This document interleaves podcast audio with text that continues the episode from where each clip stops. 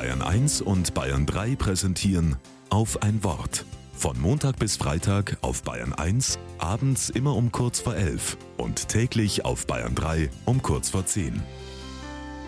Mit Florian Isen. Das war es absolut wert, sagt Nadir, 24 Jahre alt aus Syrien. Er lacht mich vom Zahnarztstuhl an und zeigt mir seine glänzend weißen Zähne. Und er erzählt von seinem genialen Plan. Den habe ich schon letztes Jahr im Frühjahr ausgeheckt. Da habe ich Zahnschmerzen bekommen und mir gedacht, nein, diesmal gehe ich nicht zu meinem Zahnarzt in Syrien. Stattdessen flüchte ich nach Deutschland, das ist viel attraktiver. Ich lasse meine Familie zurück und bezahle die Schlepper. Okay, bei der Überfahrt auf die griechische Insel wäre ich fast ertrunken. Grenzbeamte haben mich geschlagen. Ich war einsam, hatte große Angst und die Behördengänge und die Massenunterkünfte, das war alles nicht ohne.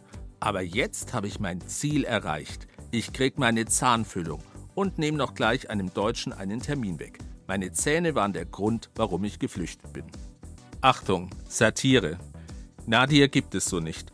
Und die Story ist bissiger Spott. Ein Beitrag des Postillon, ein Magazin für Satire, eine Reaktion auf einen Politiker, der sagte, Asylbewerber nehmen den Deutschen beim Zahnarzt die Termine weg. So ein Schwachsinn. Sorry. Ich finde so eine Aussage menschenverachtend. Hüte deine Zunge, will ich zu solchen Stimmungsmachern sagen. Die Zunge pflegen, das ist mindestens so wichtig wie Zahnpflege, sagt die Bibel. Behüte deine Zunge vor Bösen. Das Böse kommt über die Zunge in die Welt. Mit dem, was ich rede und auch mit dem, wozu ich nichts sage. Wenn andere hetzen und ich schweige, wenn ich nicht widerspreche. Wenn morgen wieder jemand gegen andere hetzt, dann will ich meine Zunge hüten.